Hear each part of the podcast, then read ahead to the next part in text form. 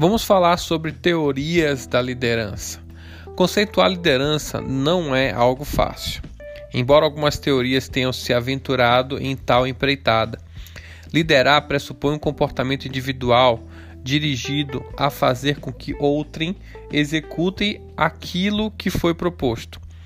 Acredito que a liderança passa pela capacidade dos seres humanos em influenciar outras pessoas por meio da comunicação assertiva, logo, uma interação interpessoal. O processo de liderança é balizado por dois pilares. Está ligado a um fenômeno grupal e trata-se de um processo de influência intencional perante os liderados. Não há como descrever comportamentos dos líderes a partir de uma escala de melhor ou pior comportamento.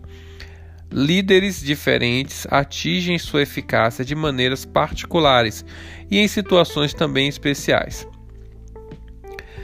O comportamento dos trabalhadores está condicionado a normas e padrões sociais.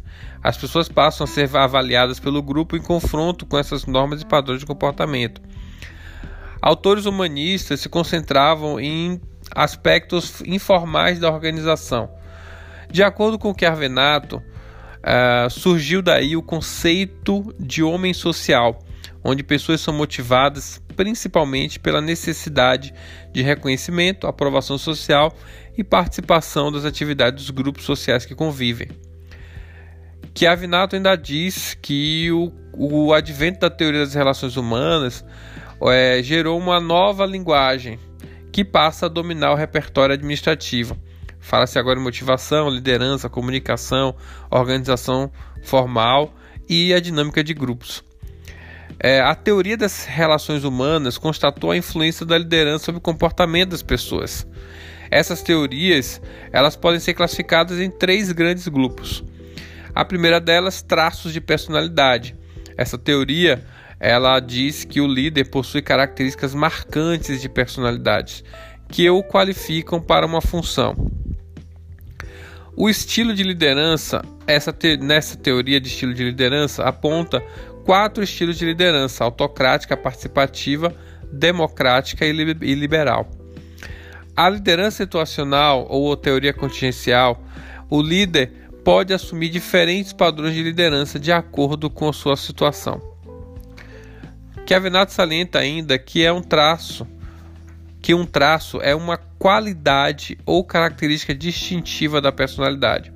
Segundo essa teoria, o líder é aquele que possui alguns traços específicos de personalidade que o distingue das demais pessoas. Alguns traços de personalidade que distinguem os líderes podem ser traços físicos, energia, aparência pessoal, estatura, é, parte externa relacionada ao corpo, por exemplo. Outros traços podem ser traços intelectuais de adaptabilidade, agressividade, entusiasmo, autoconfiança.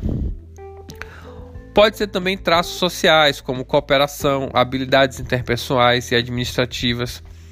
Pode ser também traços relacionados com a tarefa, impulso de realização, persistência e iniciativa. Os líderes têm determinados traços de personalidade. No entanto, as pessoas que possuem os mesmos traços não são nem se tornam necessariamente líderes. Além disso, até hoje não se conseguiu identificar um conjunto de traços de personalidade comuns a todos os líderes. Viu-se então que a liderança não é privativa para alguns privilegiados. Ela pode sim ser aprendida e aperfeiçoada. Não existe fórmula para se tornar líder. Existe sim a possibilidade de pessoa desenvolver características imprescindíveis ao líder por meio de treinamentos, cursos e as suas próprias experiências. A teoria sobre os estilos de liderança, na concepção de Chiavenato, estuda os possíveis estilos de comportamento do líder em relação aos seus subordinados. Segundo essa teoria, existem três estilos de liderança: a liderança autocrática, o líder centraliza as decisões e impõe suas ordens ao grupo. Esse estilo geralmente provoca no grupo forte tensão, frustração e agressividade, de um lado e de outro nenhuma espontaneidade, nem iniciativa, nem formação de grupos de amizade. Na liderança liberal, o líder delega totalmente as decisões ao grupo e deixa-o totalmente à vontade, sem controle algum. Isso geralmente provoca forte individualismo agressivo e pouco respeito ao líder. Já na liderança democrática, o líder conduz e orienta o grupo e incentiva a participação democrática das pessoas. Líderes e subordinados geralmente desenvolvem comunicações espontâneas, francas e cordiais. O trabalho desenvolve-se num ritmo suave e seguro, sem alterações, mesmo quando o líder não está presente. A eficácia do estilo de liderança depende de seu efeito sobre o desempenho da tarefa e a satisfação do influenciado, seja ele indivíduo ou grupo.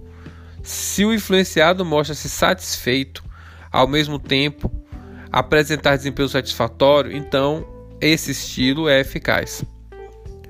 Assim, dependendo do estilo de liderança adotado pela empresa, haverá pessoas mais comprometidas ou não com os objetivos organizacionais, além de haver um clima mais propício à produtividade e à interação.